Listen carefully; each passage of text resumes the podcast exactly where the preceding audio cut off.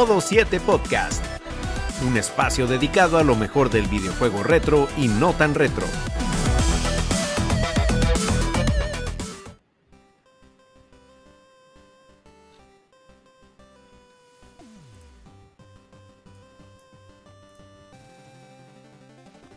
Muy buenas y bienvenidos amigos a una nueva entrega de Modo 7 Podcast. Gracias por darse cita nuevamente con nosotros. Y bueno, en esta ocasión venimos un poquito relax porque vamos a estar hablando sobre esas secuelas que para nosotros fueron decepcionantes. Hago énfasis en el para nosotros porque en la lista hay juegos que en algunos fandoms se pueden considerar como vacas sagradas y demás, pero entiendan que no estamos hablando de juegos que sean objetivamente malos necesariamente, aunque hay alguno aquí que yo hubiese preferido que no me, no me acordaran de su existencia. Pero el caso es eso, que vamos a hablar de esos títulos que por X o Y razón a nosotros, la, bueno, eran sagas que nos gustaron mucho, pero luego vino esta secuela que uno dijo, ¿qué pasó aquí? Y bueno, esto es porque queremos aprovechar estas charlas libres para hablar de muchas cositas y también sacar un poco de veneno, porque tanto en los últimos juegos hemos que en los últimos programas estado con un poquito positivo, así que vamos a en esta ocasión cambiar de, de sintonía.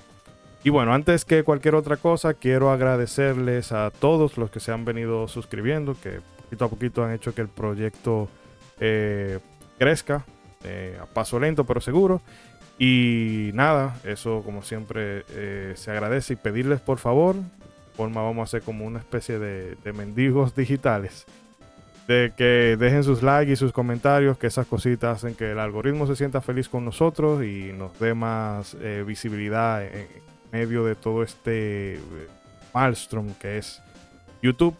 Pero bueno, vamos a dejarnos de esas cosas y paso a presentar a los contertulios que me acompañan en esta noche, empezando por ese célebre personaje amado por los buenos, temido por los malos, Ronzo, el marajá de Capurtala. Dígame a ver, hermano.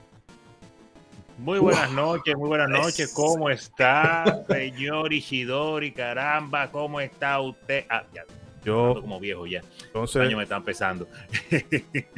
Eh, yo lo que estoy con un calor del mismo diablo. La gente me va a excusar si se oye el abanico, pero esto es podcast tercermundista. Así que es un podcast latinoamericano, señor. Le metemos una musiquita de fondo ahí de esa que YouTube no, no tiene copyright y le damos para allá. Contento de estar acá, claro.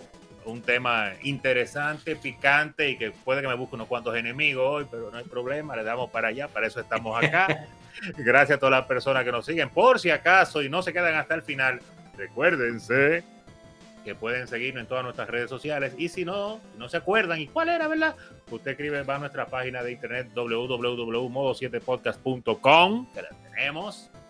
Y ahí sale todo siempre, y todos los enlaces y toda la mundería. Y de vez en cuando vamos a poner ahí el OnlyFans luego, así que ya saben. miren, el cambio de look que se está dando Mr. Trumperman, es preparación para eso. Atención, a Ultra sensual 2000. ya le tengo un outfit. ¿Te acuerdas, cuando, todo era 2000 antes? ¿Qué sé yo? Sí, 2000? ahora, es 3000. Ahora es 3000. Eh, ya le tengo el outfit de, de, bombero, el de policía, el de jefe Apache. Oh, sí, señor. Ni, Mario Bros tenía tantos power-ups. Y imagínenselo cuando esté solamente con la trompeta. Mm. Ay, Dios Che, che, Pero bueno, antes de que esto se descarrile, que ya yo estoy viendo por dónde deseo. Antes de que se vayan todos, por favor. No se vayan, amigos. Desde la ciudad de Monterrey, ciudad de la birria y la carne asada, nos acompaña Mr. Trumpetman. ¡Oh! Sorpresa. Aquí estamos, señores. ¿Qué onda? ¿Cómo están? Espero que muy bien. Muchísimas gracias por darle clic a ese link donde quiera que se lo haya encontrado. Ya estamos listos para hablar de esas secuelas, eh, pues que, nos hicieron decir cómo masacraron a mi muchacho. Y miren, ya vengo listo, vengo listo para hablar de las secuelas. ¿Dónde lo mutealo. No, no es cierto. No, no, no me muteé, señor. Es broma, es broma, es broma. ¡Wow! No, no, no, no es broma, es broma. Venimos en son de paz, pero bueno. Sí, traigo ya preparadas las, las secuelas de pues, esas franquicias, hombre, en las que dijiste, híjole, ¿por qué hicieron esto? Pero pues bueno, ya venimos preparados. Y antes de que Ishidori me mate, ¿a quién más tenemos por acá? Y tenemos al Benjamín del equipo, nuestro youtuber estrella, el terror de teleperformance, Bragi. Oh, Dios mío. ¿Qué tal, señores? Aquí otra persona que Ichidori tendrá que matar porque, Dios mío, ese Mario usa es terrible, terrible. Oye, Uy, oye, uy, Mario Moneditas. Uy, recojo moneditas, qué excitante. Hágame favor. Podría ser peor, podría ser Mario usa, ¿eh? Ese lado derecho de la pantalla está. Team Frío y Team Mario USA. O sea, Sí, eh, esta señor, ¿cómo, gente- cómo le ayudo? No, no, que ¿Cómo le ayudo? Es por eso que ¿Cómo yo sigo ayudo? aquí en el modo 7 podcast, porque él es Team Frío, si no, yo no aguantaría ese hombre. Oh, oh, oh.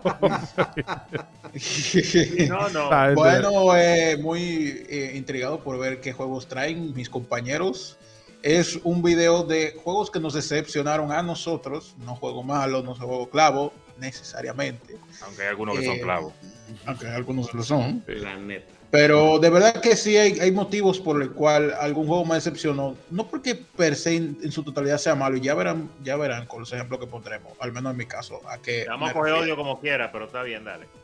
Cojan odio, no importa. Ya, ya yo tengo la aprobación de Gary Pirómano. Nadie- ¿Verdad? Ya, Saludos caribeño a- gamer. Ya, Sí, ya, verdad que ya es caribeño gamer. Eh, Eh, Él evolucionó, ya no es Gary. Sí, Caribeño sí. gamer. ahora. Caribeño- Caribeño gamer. adueñó del Caribe ahora. Sí, sí. Oh, Pues sí. Cuídate, eh, cuídate, México. Viene para acá. Pues sí, estamos estamos súper preparados para este tema y ya saben, el spam. eh, pueden seguirme en mi canal donde hacemos reseñas, que se llama así mismo, como dice mi nombre acá, Brajik. También está Brajik X, de, donde hay varios gameplays con mi hermano en solitario. Eh, estaré subiendo pasado mañana, sábado sería, de cuando grabamos esto. Uno es un mini gameplay, un mini gameplay para probar y eso, pero solo diré que, que se llama Dark y después Souls. Eh, Oh, wow, ese sí lo voy a ver. Ese sí lo voy a ver. Pues, tengo, Ya, tengo no lo he visto miedo, ninguno me de van a funar. Es que, no, Pero no, nada, Yuna, señores, Yuna y yo no lo tiramos, lo de. Sí, estuvieron viendo el juego de béisbol, Sí, estuvieron sí. ahí viendo el juego de pelota. No, yo lo he visto también, por eso digo. Sí, pero ya saben, pues, pueden eche- echarle un ojo para allá. Vamos, vamos con el tema entonces. Ya. Vamos. Bueno, sí, vamos. Oiga, señor, Sí. antes, antes de que pase, ayer, bueno, ahorita, a- al día de hoy que estamos grabando Sí. este, este episodio, es jueves 11 de mayo y acá en México, a qué ayer, viene. 10 de mayo, celebramos el Día de las Madres. Entonces, a Doña Trumpet, ¡mua!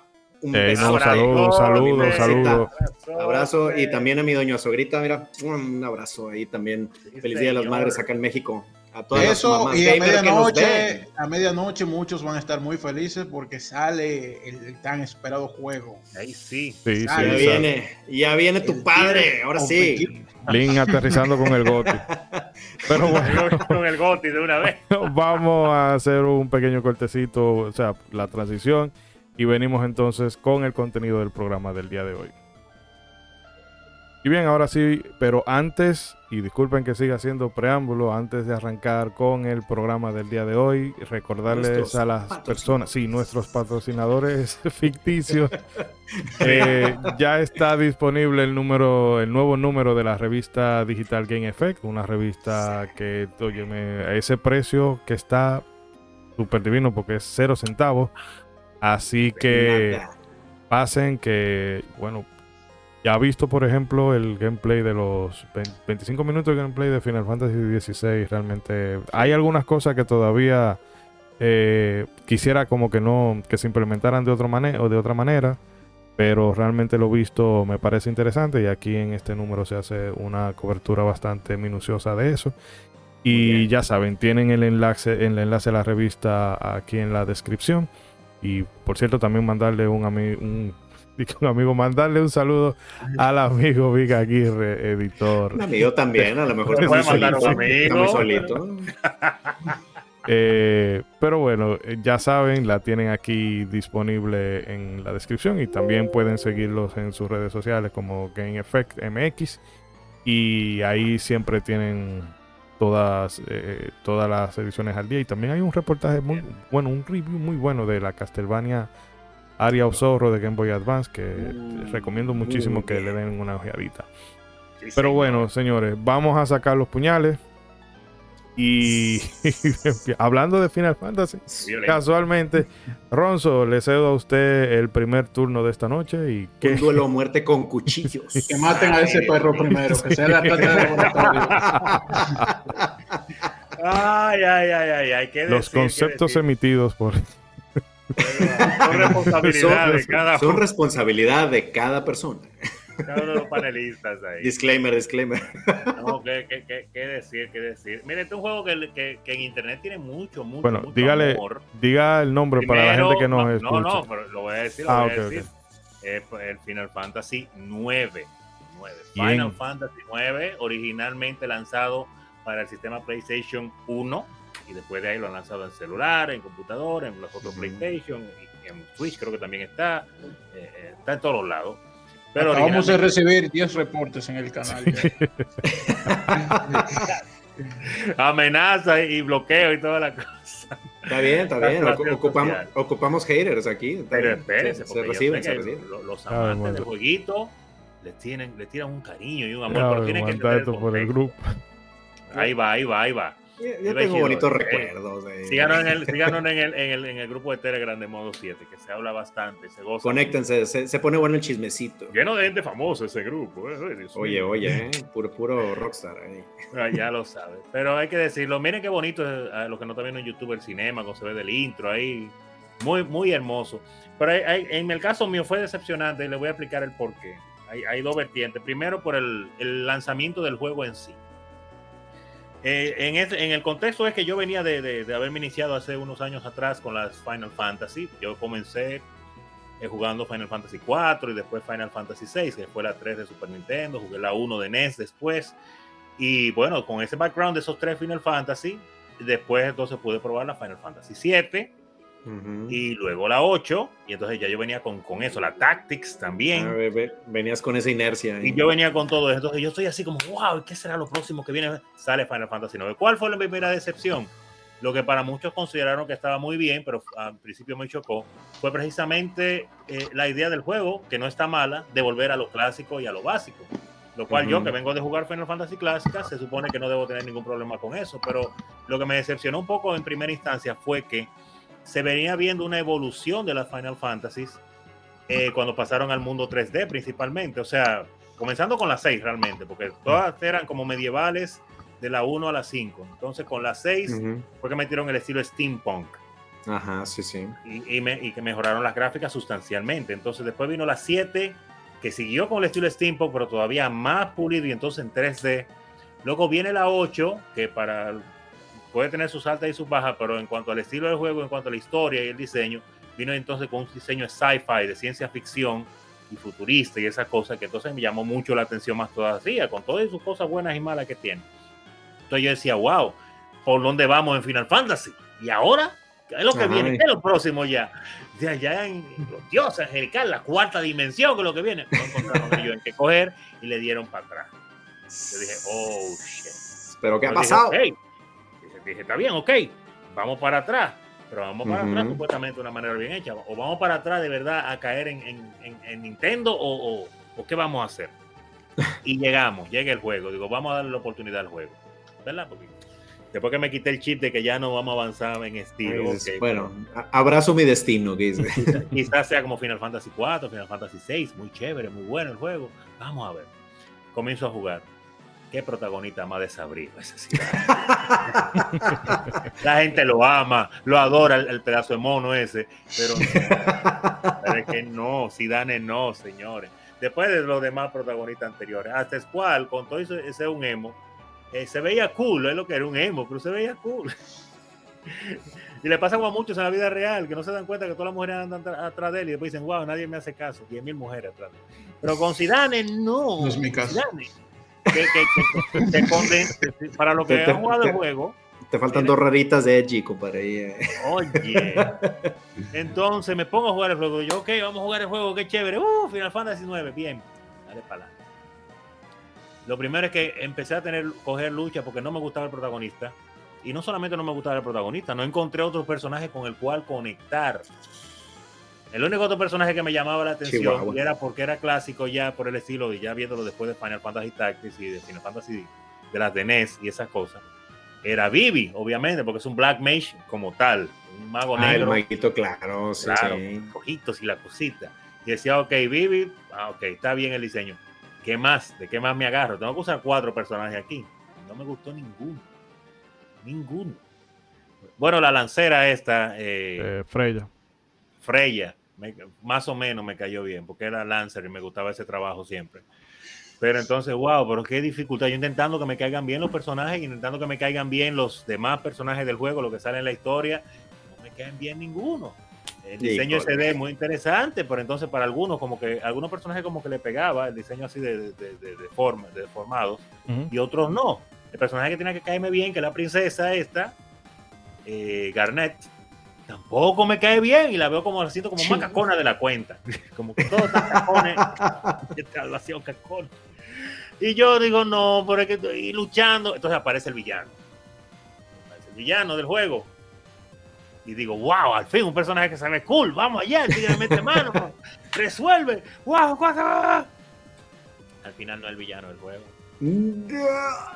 Al final de, sale. en, en- en la última en la última media hora eh, sí sí él era el juego entero el malo el muy cool el que te gustaba no. Ahora primero vamos a decir soy la bola.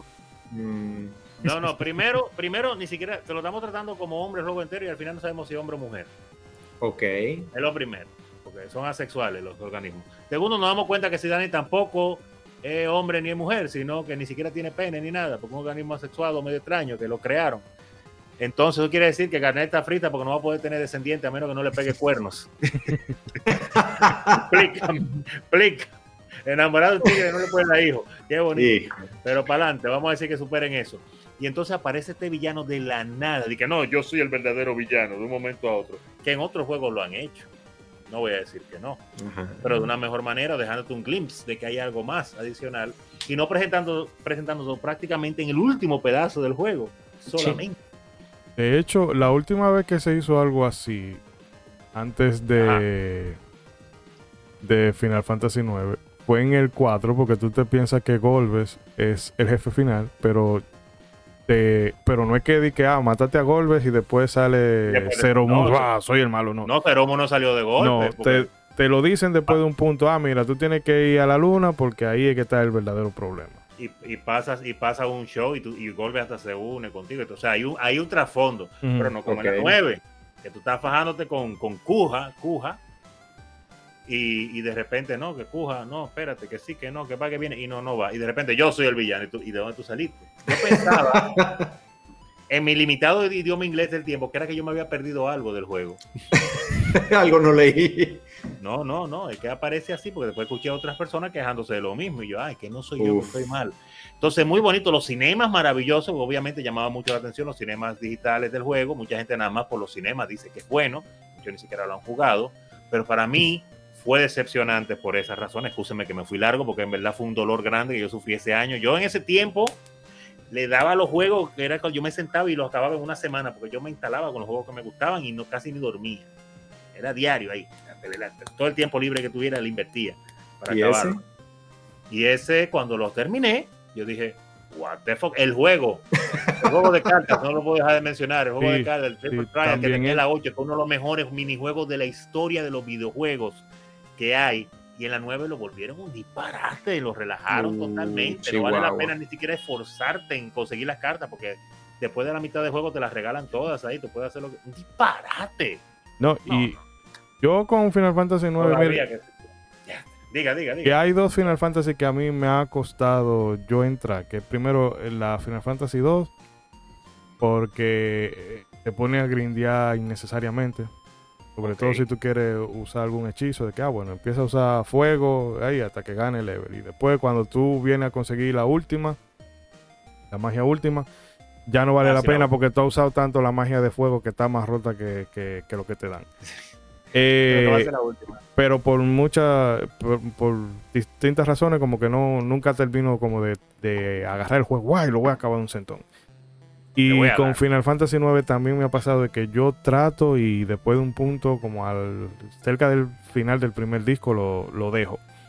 Pero yo lo que pienso es que Final Fantasy IX fue hecho como con un, público muy concreto en mente, porque yo me he dado cuenta de que la gente que lo tiene en un, en un pedestal, como wow, este es el, final- el mejor Final Fantasy. Sí, como el mejor de los Y- Final Fantasy. Y que Vivi, que yo vi el trasfondo de Vivi, me parece que, o sea, tiene su cosa interesante, pero eso ya yo lo he visto en, en otro juego de que, ay, no sé cuál es mi lugar en el mundo.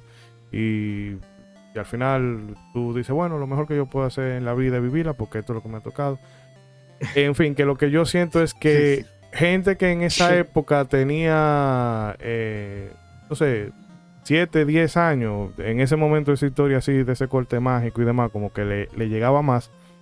Porque cuando llegó Final Fantasy IX ya uno te daba, eran otros intereses. Porque, por ejemplo, a mí de. Final Fantasy VIII, con todos los problemas que tiene, a mí el gameplay de ese juego me parece una cosa, eh, o sea, maravilloso. Porque es que ese juego de que empieza dice rómpeme.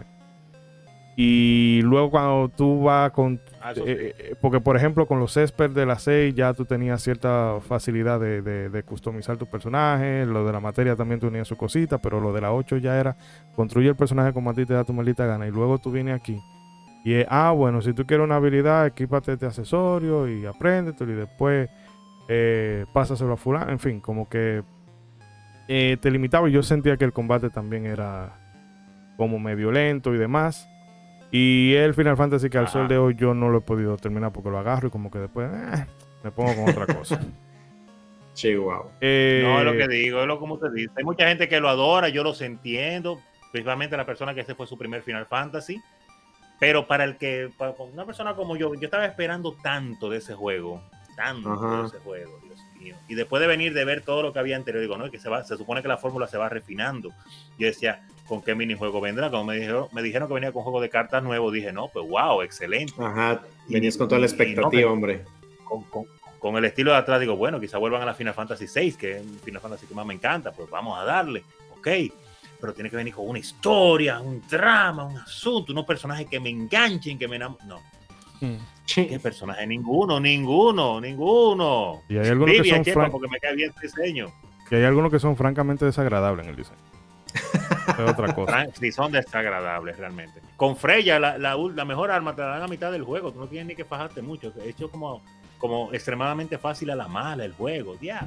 No. Ok. No, no, le digo que era pensando en ese una- entonces, no está, el juego no, no voy a decir que está mal, pero me decepcionó por eso, porque por lo que yo venía cocinando ya, Por lo que tú esperabas, hombre. claro, después de venir, principalmente después de venir 6, 7, 8 y Tactics, decía, no, pero Ujú. lo que viene ahora, lo que viene tiene que ser cuatro discos. ¡Oh, oh, Dios mío! ¡Oh! Final Fantasy, Nada. Digo yo. Digo, wow, primer golpe. Digo, no, pero el juego debe ser bueno, la historia tiene que ser dura, ok. No, no. Los personajes tienen que engancharme. No me termina de gustar ninguno. Chihuahua. Bueno, pero el villano está heavy, no, el villano villano, tiene una crisis de identidad, no sabe si hombre o si es mujer, él tiene, un- él tiene su loquera él y para colmo ni siquiera el último. Ok. Ni él se conoce bien, ni no, no, no, no, no, por favor. Y el último La bola aquella. fue un pique grande que yo Sí. cogí, porque las expectativas estaban muy, muy altas. Si hubiera sido otro juego que no se llamara Final Fantasy, quizá, menos la 9, Probablemente. pero donde, donde yo venía dándole durísimo a todos esos juegos, me decepcionó. Lo lamento, lo lamento, pero me decepcionó. No sé ustedes qué experiencia Sí, fíjate, fíjate, como tú dices, o sea, yo creo que, por ejemplo, yo tengo un, yo recuerdo que este Final Fantasy lo jugaba en casa de, de amigos, que pues obviamente ya saben Ah, que en ese tiempo yo andaba muy clavado con mi Nintendo 64, pero En iba a casa, mis tiempo. amigos tenían PlayStation. Ah, bueno, todavía, digo, sí, perdón, no, ya no voy a mentir. Este, pero iba a casa de mis amigos a jugar PlayStation y eh, en ese momento estaban jugando Final Fantasy 9. Pero como tú dices, como yo nada más lo jugué como muy superficial, yo tengo muy bonitos recuerdos de ese Final Fantasy, pero precisamente fue porque yo nada más le entré muy superficialmente al juego. Pero, pues, por ejemplo, tú que vienes con la inercia de los juegos anteriores, que tú te vas haciendo expectativa por los juegos anteriores y pues obviamente llega otra cosa, pues obviamente sí te da el bajón bien cañón. Pero bueno, vamos a mover, a seguir moviendo porque todavía la lista está enterita. Y recordarle a la gente que independientemente de la opinión que uno pueda vertir aquí, si el juego a ti te gusta, maravilloso, no hay problema. Eso, eso no debe, no debe quitarte el sueño. ¿no? Dejen en la caja de comentarios qué piensan ustedes de Final Fantasy 9. Sí, que para mí es una basura, pero bueno. Y no nada, debe quitarle el, sueño ni tampoco instarlos a que den dislike. ¿eh? Porque sí. Eh, dejen, dejen comentarios de odio. dejen comentarios. Sí, sí, Llénense de odio en los comentarios. Eh, pero bueno. en la caja de comentarios. Igual ya la gente ni ve los dislikes, así que no, no Siguiendo entonces con la lista de cosas que tenemos por aquí, Mr. Trumpetman, usted continúa. ahora sigo yo con mi dolor. pues digo, igual me, pasa algo muy parecido al caso de Ronzo. Este, pues eh, recordemos que Yoshi's Island, ese juegazo que sale allá por el 95, ese juego de Super Nintendo que eh, pues fue una especie de continuación precuela de Super Mario World que sinceramente en mi opinión supera Super Mario World en todo, o sea es un juegazo plataformero Yoshi's Island. Eh, gráficos, jugabilidad, música, personajes, historia, o sea, hasta nos dan un background al lore de, de Mario Bros, que ahorita ya andan discutiéndolo con la película y todo eso, este, pero pues en ese momento nos daban más, más background. Entonces, Yoshi's Island fue un juego que disfruté mucho.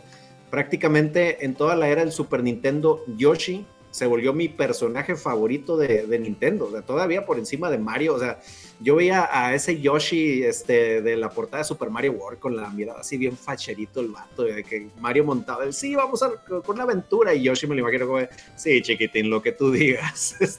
Y, tenía también esta personalidad en Yoshi's Island. O sea, y, aparte, pues digo, cada nivel tenía muchos retos, este, estaba muy entretenido. Entonces, recuerdo muy bien que en la edición de arte, de, en la edición especial de arte de Club Nintendo, en la parte donde venía el arte de Yoshi's Island, ahí venía la, pues como en ese momento las primeras imágenes de lo que iba a ser el Yoshi's Island, pero para el Nintendo 64, que en ese momento, señores, pues todavía estábamos soñando con la Nintendo Ultra 64, todavía no sabíamos nada. Entonces yo veía las primeras imágenes y venía el comentario así de, para la secuela de Yoshi's Island, este, se van a combinar el estilo que se usó este, para el juego de Super Nintendo, pero ahora potenciado con las gráficas 3D y yo igual, o sea, yo, yo solo soñaba, o sea, soñaba con lo que iba a ser ese juego y dije, una secuela de Yoshi's Island, sí, ¿dónde firmo? ¿Dónde firmo?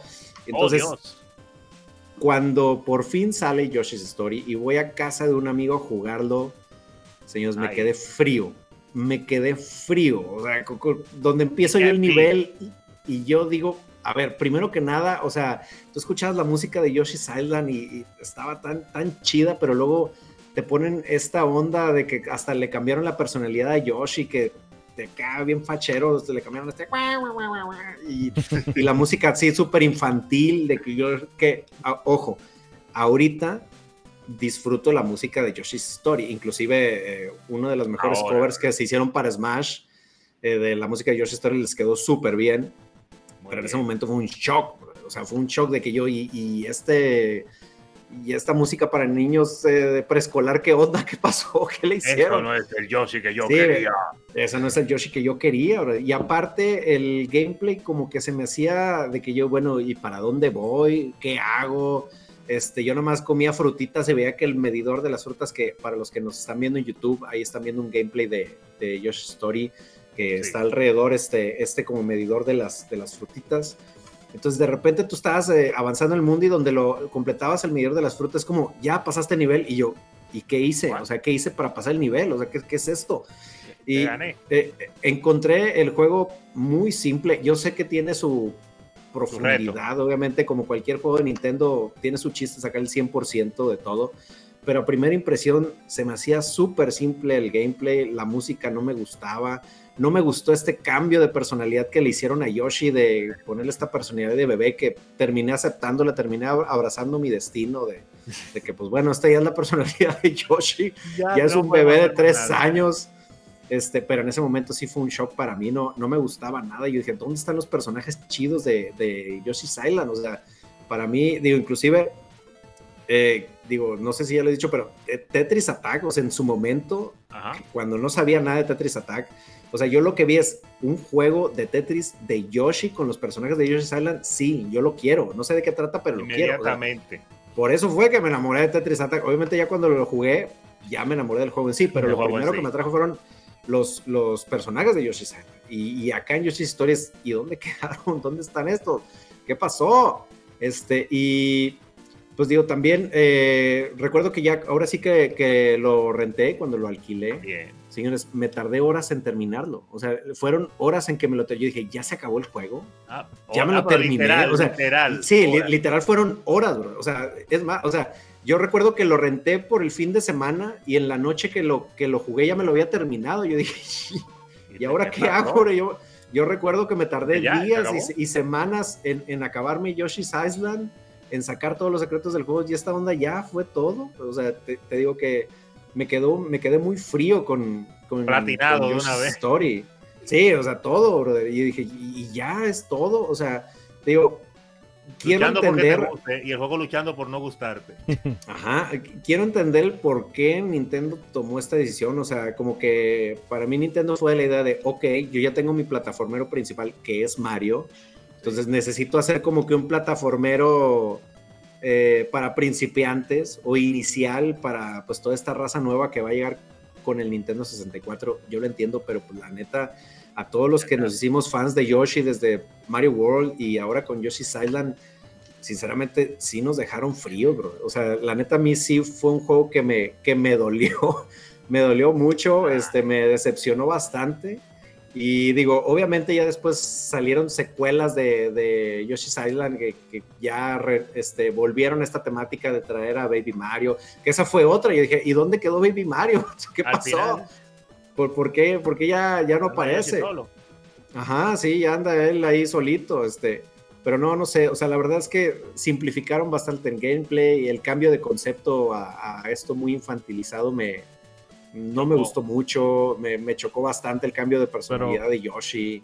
Pero una pregunta, eh, porque ¿habrá sido el mismo equipo u otro? Porque realmente en la época del 64 ya eh, Miyamoto, Tezuka y compañía ya como que asumían un rol de, supervisores y no estaban tan metidos en el desarrollo como la época del Super Nintendo, que eso tal vez pudo, pudo haber jugado eh, un factor. No sé si cómo figurarán ellos en los créditos. Sí, porque como bien dices, o sea, por ejemplo, en ese tiempo ya eh, Miyamoto, pues, por ejemplo, en Zelda ya le pasa la estafeta a Onuma, o sea, por ejemplo, para, para Ocarina of Time. Entonces, en Yoshi's Story, este, eh, debe pasar lo mismo, o sea, porque pues obviamente Yoshi's Island, pues sí fue el, pues por decir, el último bebé de Miyamoto en, en las sí, verdaderamente. Prácticamente fue donde, ¿eh? Donde se vació y pues prácticamente le agarró ese, ese, desafío porque pues obviamente todo ya estaban evolucionando en 3 dijo, no, yo voy a hacer este juegazo en, en pixel art y, me va a salir bien y a todos les va a gustar. este, y lo logró, Yoshi Sala nos encantó a todos. Es una pues, obra de arte. Sí, precisamente, pero pues acá eh, pues prácticamente pues ya la batuta la tomó otro equipo y pues hubo todo un cambio de concepto que pues digo, obviamente eh, también eh, tengo que admitir que en ese momento, pues obviamente yo decía, pues es la 64, yo quiero ver todo en 3D, carnal. Yo llevo ya 10 años jugando juegos en 2D, o sea, yo ya quiero jugar juegos en 3D, no me entregues otro juego en 2D que, ya, ya quiero otra cosa. Entonces, acepto que también fue de las cosas que me, que me chocó. Yo decía, pero en 2D, ¿por qué? O sea, yo quería un juego en 3D. O sea, yo cuando vi ese Yoshi en Super Mario 64, dije, wow, ya, ya quiero ver a un juego de Yoshi en 3D, a ver qué tal. Y pues también fueron de las cosas que como que en ese momento me chocaron. Obviamente ahorita lo veo y ya con toda esta cultura que traemos del 2D HD, pues dices, oye, se ve bien, ha, envejecido bien los gráficos de Yoshi's Story, lo admito, pero en su momento sí, la verdad es que me dejó muy, muy frío y, muy decepcionado y hasta el día de hoy ah, me duele muchísimo Yoshi's Story, me duele bastante, la verdad. Y es un juego al que sinceramente me cuesta mucho regresar o sea, porque yo ya sé con qué me voy a topar, ya sé que me voy a topar con un juego, con un gameplay muy simple, con las músicas de los bebés, con ese momento en que te acabas un nivel y tienes que aguantar a los Yoshis cantando como por media hora y dices, amigo, ya por favor, y, le picas a los botones para que des skip y no pasa nada, o sea, te los tienes que chutar. Cada nivel te tienes que chutar eso y dices, Dios, por favor, ¿qué, hice mal? ¿Qué mal estoy pagando?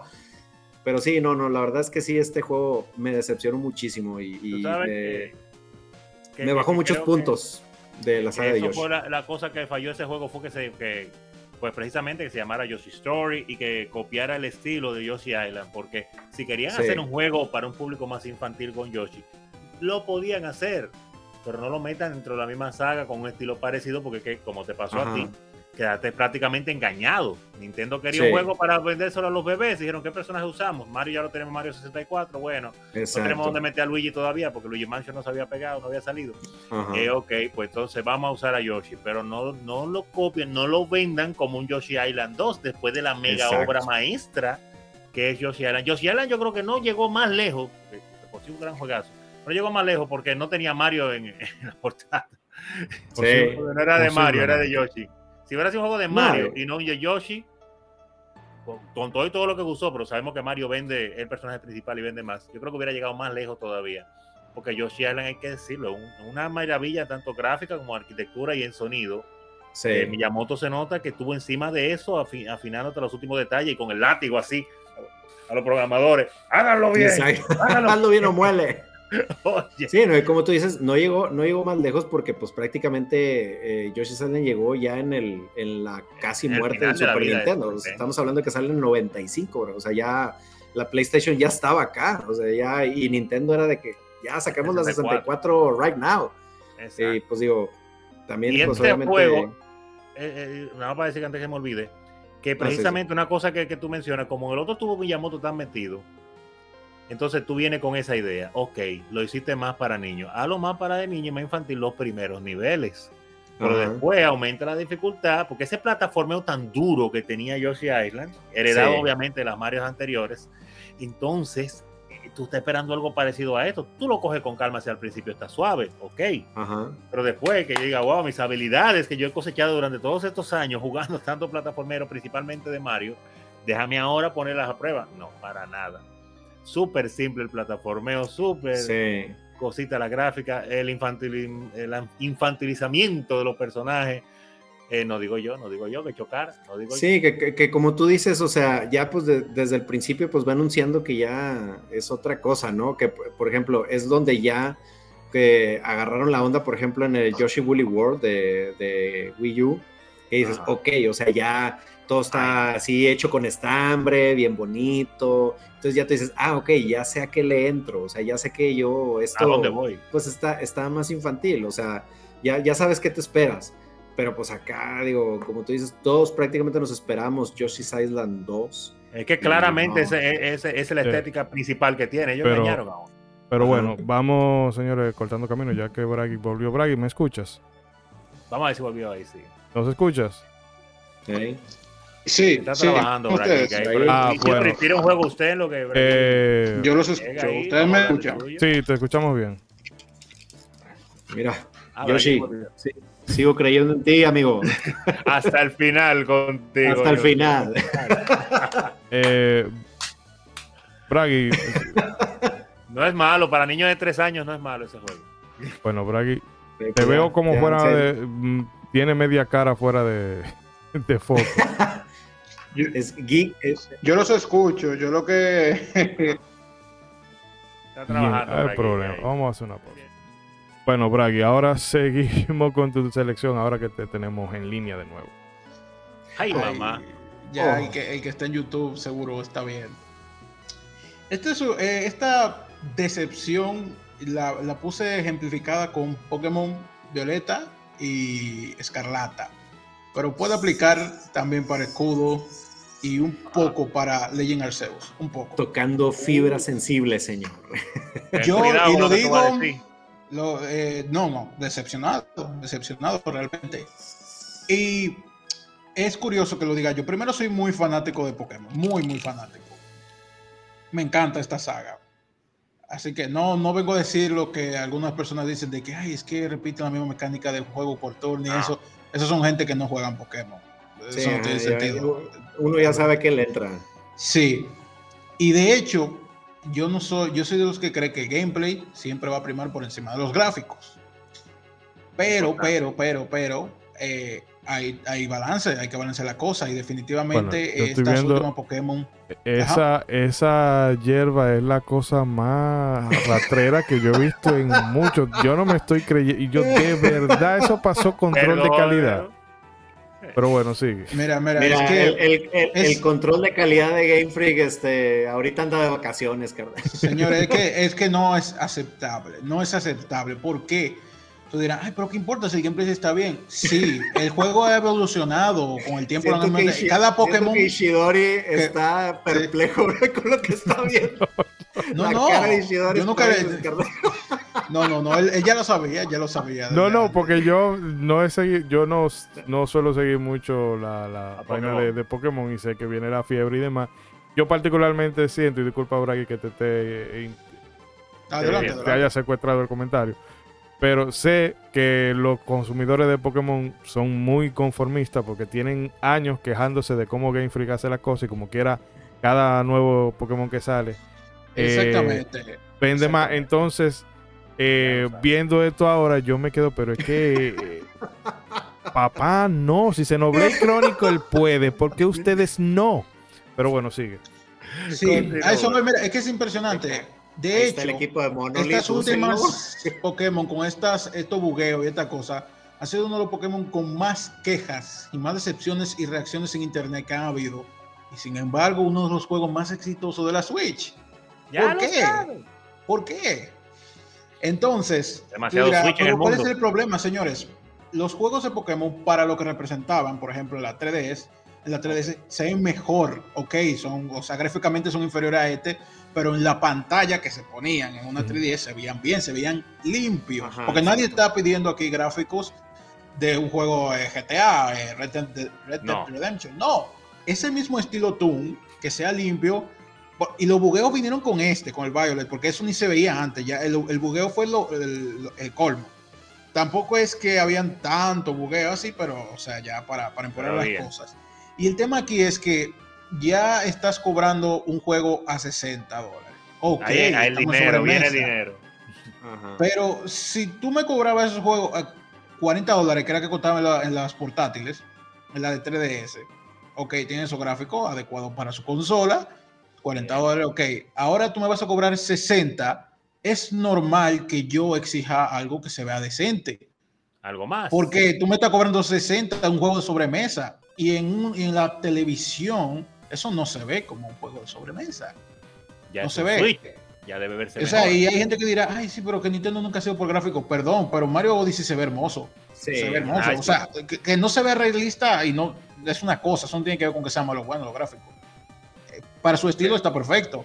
Breath of the Sí. Wild, que se ve medio Ajá, dale, que- caricaturesco, se ve No, bien. pero, pero, pero eso se llama estilo de arte, Carlos. estilo de arte, eso no son gráficos. a un, a un Breath of the Wild con su estilo de arte tiene, tiene muy buenos gráficos en Exacto. su estilo de arte. Mario Señores, se ve a según tu 60 consola. FPS en sobremesa y en portátil. Mario Kart 8 es de Wii U, un juego que salió en el 2015. En el Y desde 2015. Wii U se ve, es el mejor. Se ve es hermoso Mario Kart con mejores gráficos, brother. O sea, y se mantiene a 60 también estable en portátil. Y Luigi's. Mansion, Metroid Dread, este último Metroid que salió, Prime, Hunt, eh, Prime Hunters, eh, No, el el Prime Prime Remaster. no, el, el, el ajá, remaster, que pareció Prime un Remaster. remake. Eh, o sea Sí. que no hay excusa, no hay. Y Juego como Doom, problema- juego como Doom, que lo que, que No, lo pero que le iba a en- decir- en Switch, y entonces Pokémon no le podían subir un chichín. eh. Dragon entonces- Quest 11, eh, eso, o sea, si a mí me venden un, si me quieren vender un remake de Chrono Trigger con el motor gráfico de Dragon Quest 11, yo lo compro porque es un cel shading, pero también mezclado como con 3D y todo, pero se ve una cosa hermosa y la Switch lo mueve. Entonces. Exacto. Entonces, Sí, ¿qué pasó aquí? entonces, y no solamente eso, tú dirás, ay, pero que se puede jugar. Claro, si el juego me lo regalan, yo lo voy a jugar. mira mira se ese popping. Y si, me lo, y si me lo dan a un precio barato, también lo cojo. Como compré el de 3D y eso, ah, pero a un precio adecuado.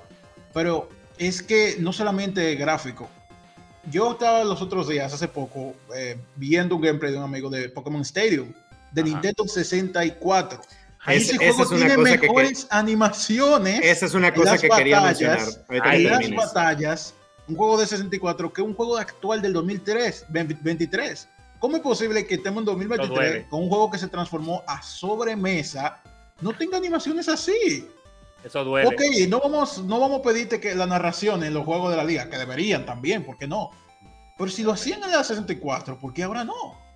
O sea, anima y habían animaciones particulares para diferentes Pokémon algunas. Habían algunos ataques que todos son iguales, pero estaban bien animados, y habían otros que eran particulares.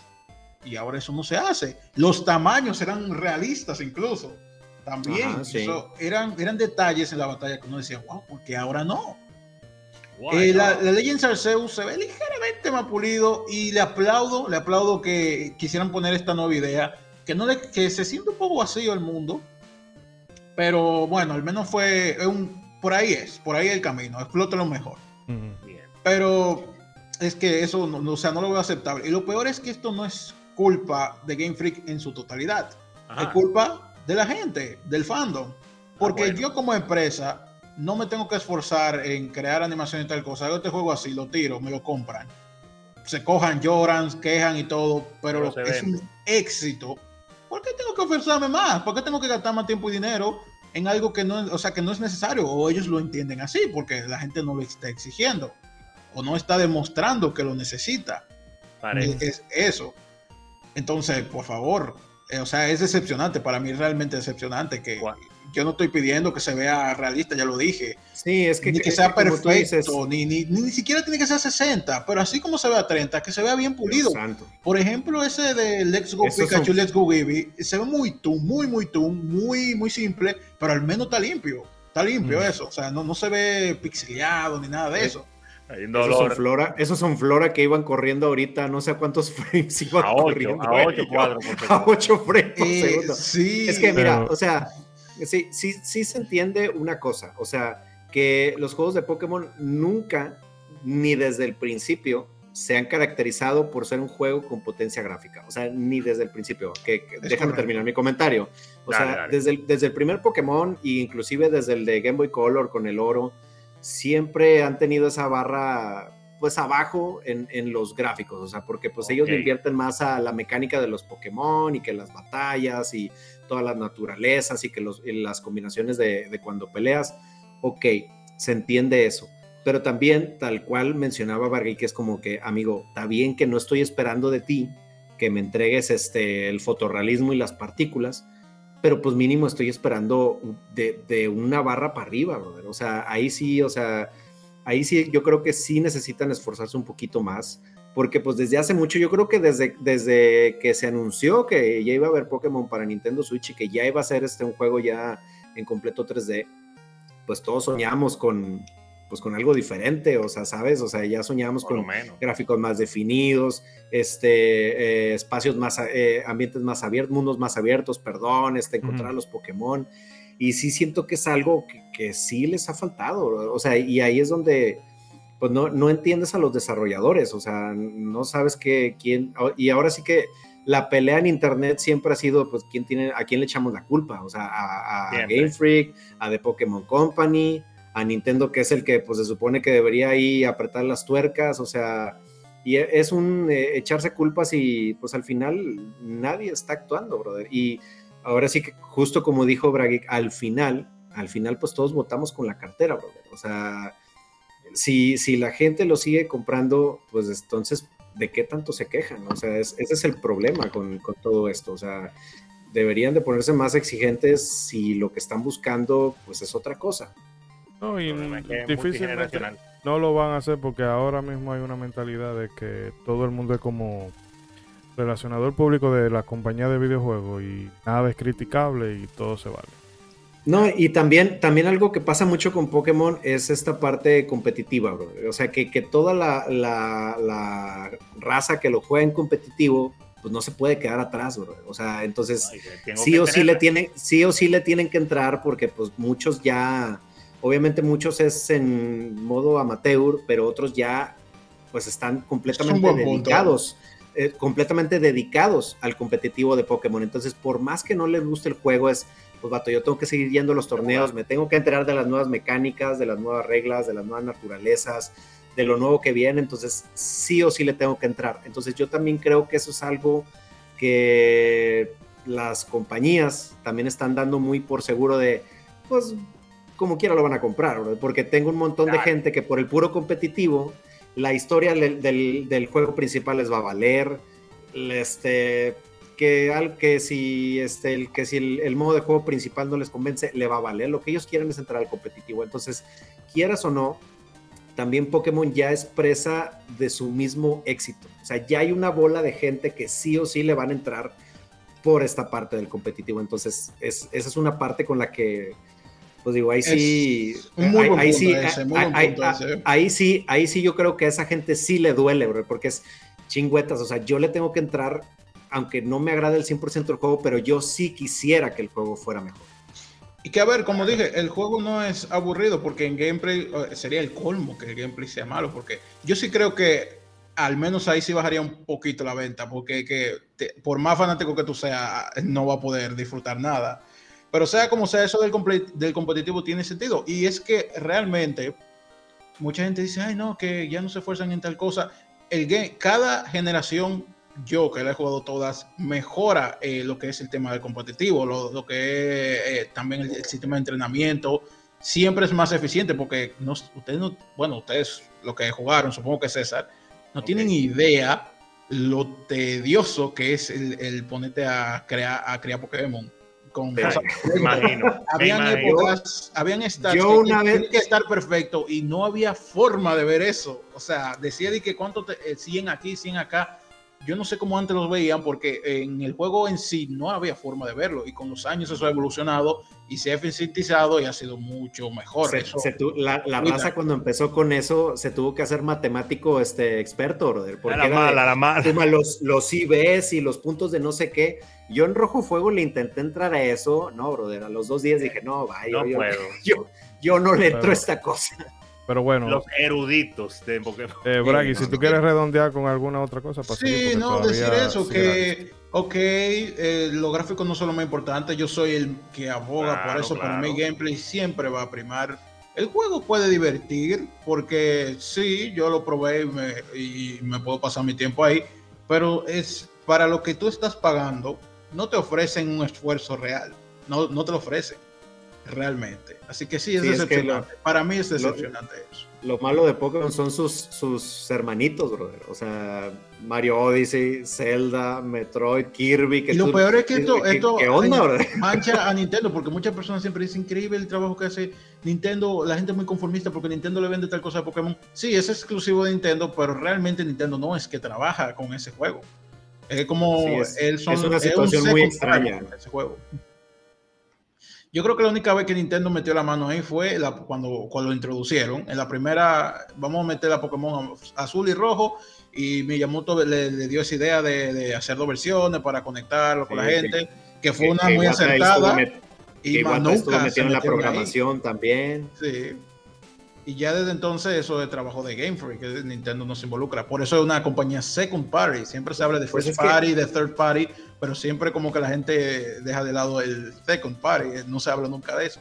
Y eso es pues lo que, ya, ya, ya, para, eh, bueno, no sé si acabaste, pero, o sea, iban bien, brother. Realmente Switch es algo a lo que no se han podido adaptar, no sé por qué. O sea, no le han agarrado la onda, porque pues iban bien en sus juegos. O sea, tú dices, nunca han sido portentos gráficos, pero el juego cumple. Pero Switch es, es una época en la que sí. no, no acaban de adaptarse. Sí, y, y, probaron cosas, incluso en la Sol y Luna, que no son precisamente mi favorito, pero visualmente para lo que él estaba bien y trajeron nuevas ideas de, se arriesgaron a cambiarlo de los gimnasios por un sistema que no me gustó, pero intentaron hacer algo diferente. Y eso se lo aplaudo, pues, porque perdió cierta, eh, ¿cómo se llama? Red eso, pero en fin, no vamos a entrar en detalle. El punto es que sí se veía que estaban explotando las cosas y ahora pues tienen buenas ideas, pero la dejan como así en el aire, no la explotan. Mm y visualmente, bueno. Es, un programa de dolor grande, es un programa. el dolor que...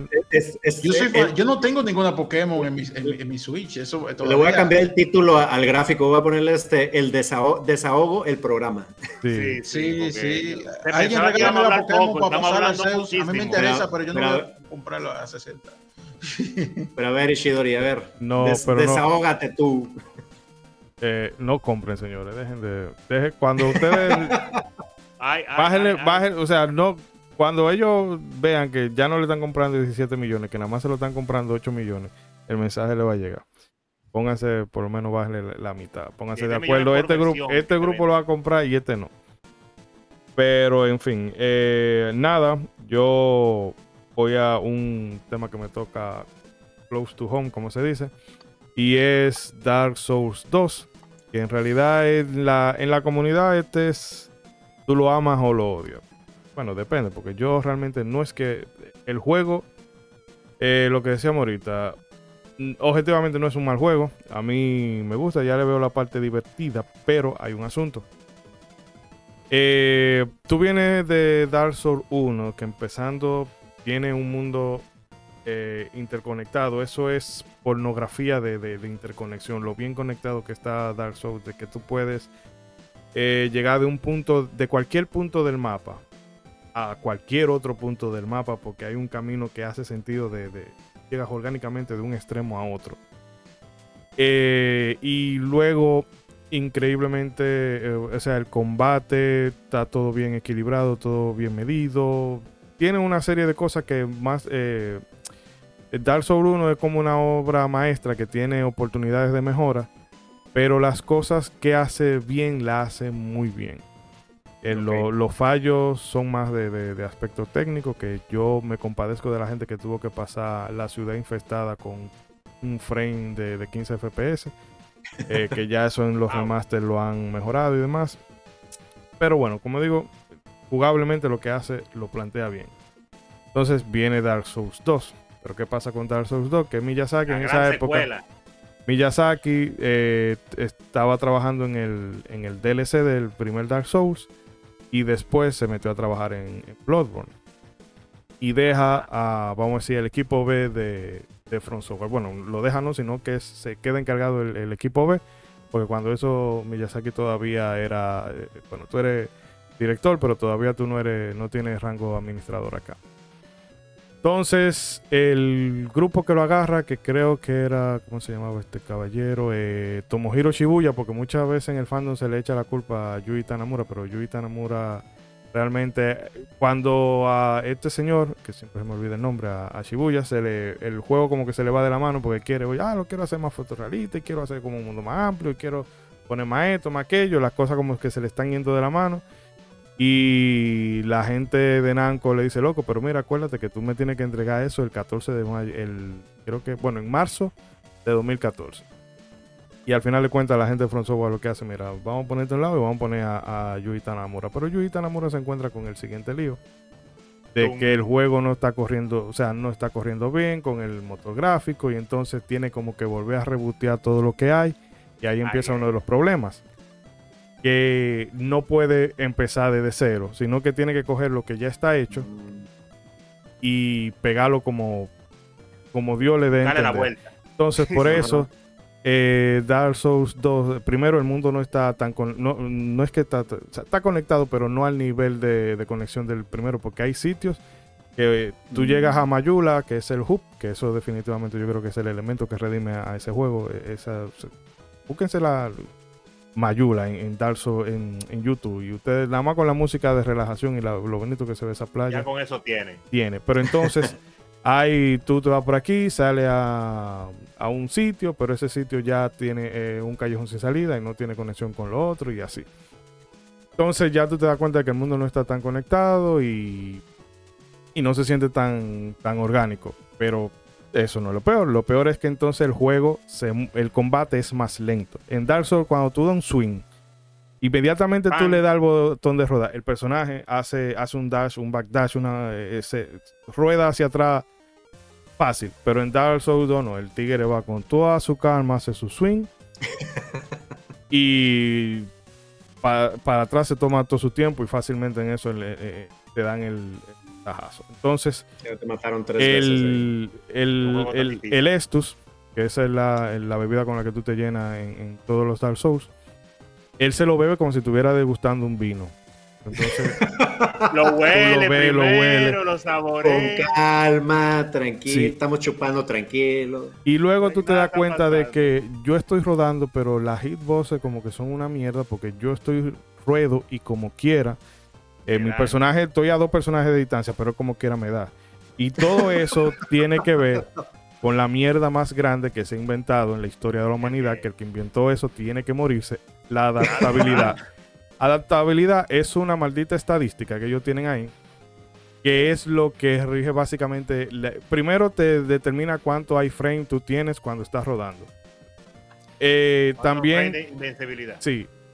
También la velocidad con la que tú utilizas lo- los ítems y demás. Entonces, Oh. eso causa un problema porque en Dark Souls, en el primer Dark Souls tú tenías el iframe, eso es el, el frame de invencibilidad cuando tú ruedas, eso es universal. Level 1, level 100, tú ruedas y es lo mismo. Mm, Pero entonces aquí tú ¿y acá tienes se lo va adaptando entonces? Sí, el asunto es que tú tienes que meterle fácilmente como 39 niveles a esa vaina. No. Solamente. Niveles que tú, para que sea factible. Para que jale chido. Híjole.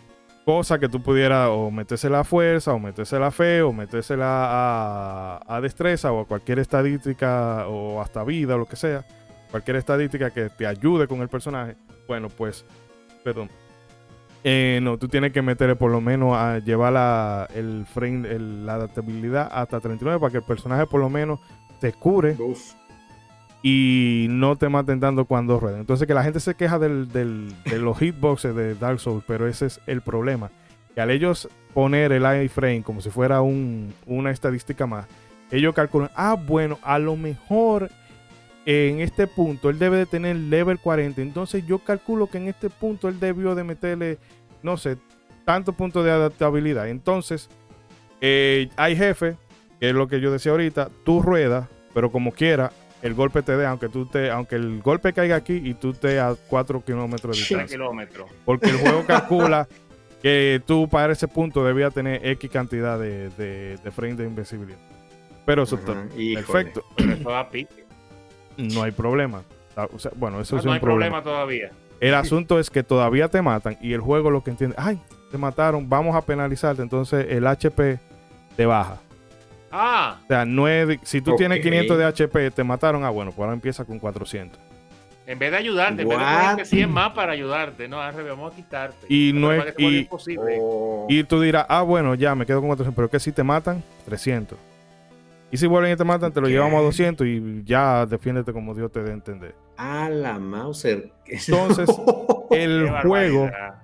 el asunto con ese juego es que el- se enfocaron mucho, el equipo que lo estaba haciendo, como, wow, Dark Souls, la gente te está, de- está hablando de lo difícil que es el juego. Bueno, pues cada momento vamos a recordarle a la gente que este es un juego difícil. Y tú llegas a la llega, o sea, empieza el juego, tú llegas a una, a una cabaña y hay tres, tres guardianas de- del fuego. Y tú vas a perder las armas una y otra vez, como de, mira, este es un juego difícil y tú te vas a morir mucho. Oh, oh, Y tú vas oh, caminando y te caes por un ah, precipicio y te sale el trofeo. Esto es Dark Soul porque te moriste y ya eso. y el juego constantemente está bombardeándote con eso. Entonces el problema, Parodiándose a sí mismo, prácticamente. el problema de eso es que lo que Dark Souls 2 entiende como dificultad es dificultad. Bueno, ustedes pueden ver en pantalla. Ellos entienden que eh, dificultad es llenarte una sala de enemigos. O sea, Sí, esa delgada entienden- línea entre difícil e injusto. O sea, Entonces ellos todo lo resuelven con...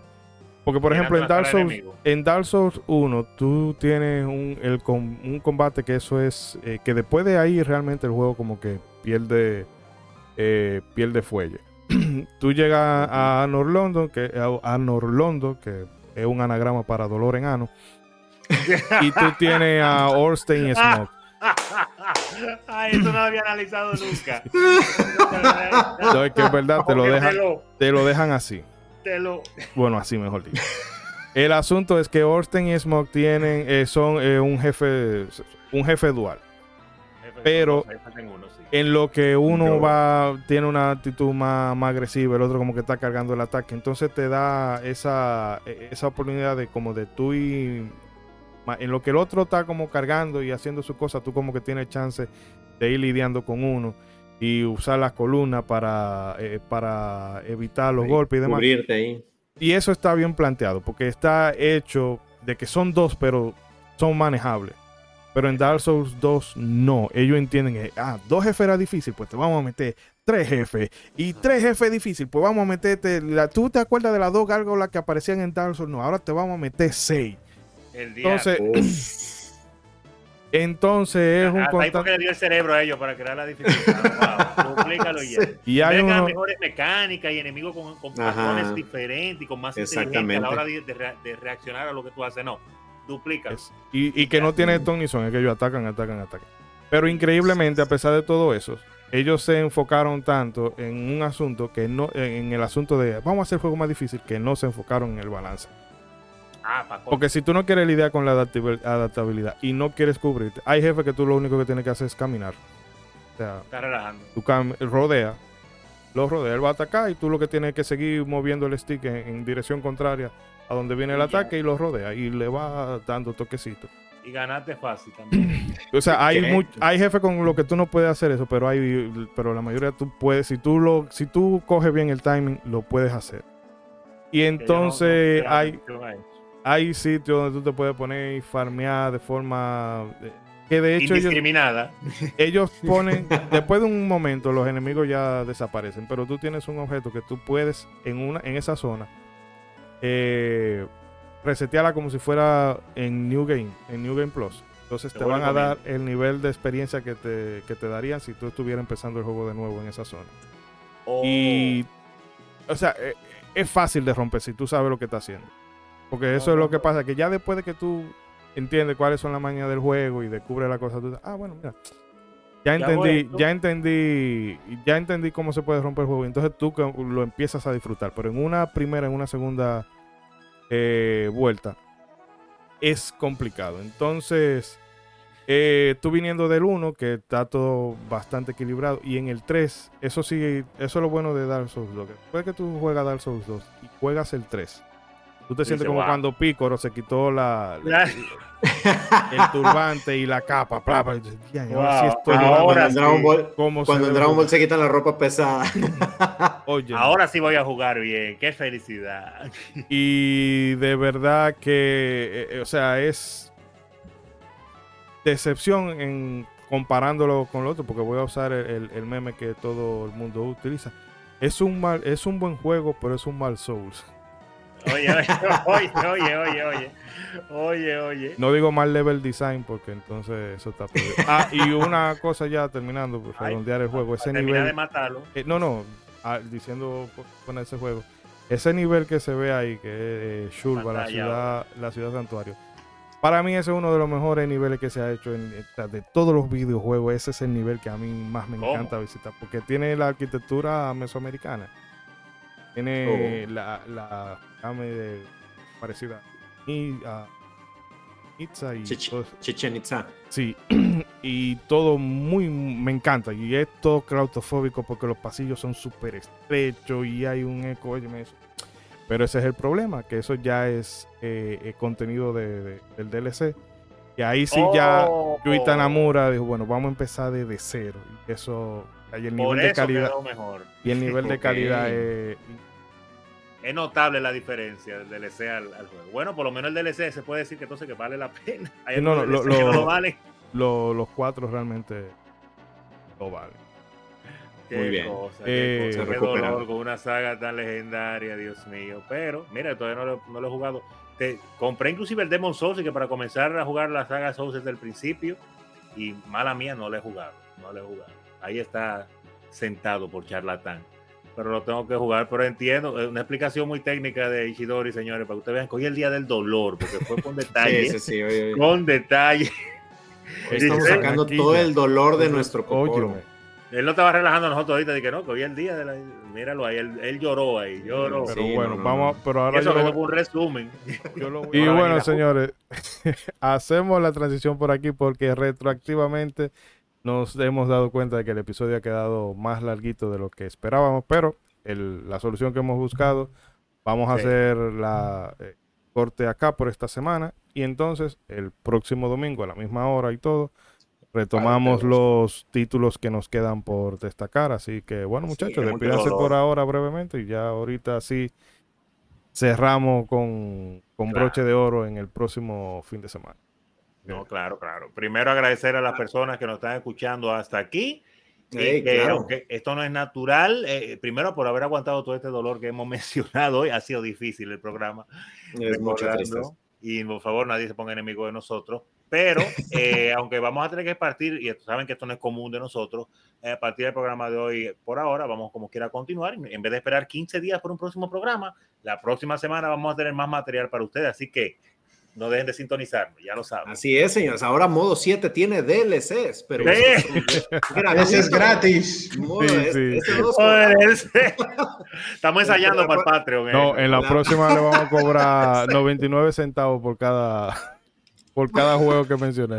sí, las expansiones del programa, de cagar de expansiones del programa. Vamos a cobrar por hora de programa. Oye, si quieres saber en qué no, el comentario de Mr. Trumpetman, por favor. Nada, ¿qué, qué, qué, juego dijeron que el DLC te lo cobraba? Ay, ay, ay, que el final que el final te lo daban en DLC. creo que era a, a Shura bueno, así le vamos a hacer en el modo 7 Raggy, no sé si tú quieres decirle algo a la gente antes de parar por el No, rápidamente decir que gracias por acompañarnos hasta acá. Prepárense que todavía quedan más lágrimas en la próxima parte. y dolor. hay, hay unas cubetas de lágrimas aquí. Eh, vienen, unas muy buenas. No olviden, si están en YouTube, no olviden dejar ese like. Si están en otras plataformas donde nos escuchan, pues déjenos su feedback Por favor. Déjenos saber qué juegos los decepcionaron a ustedes en los comentarios. Eso nos interesa mucho. O con qué están en desacuerdo con nosotros, que dirán, ¿cómo se atreven a decir eso de ese juego? Imposible. Nos interesa mucho saber eso también.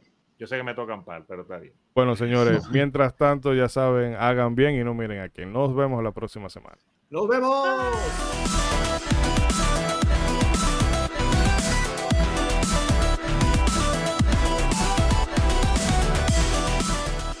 Modo 7 Podcast.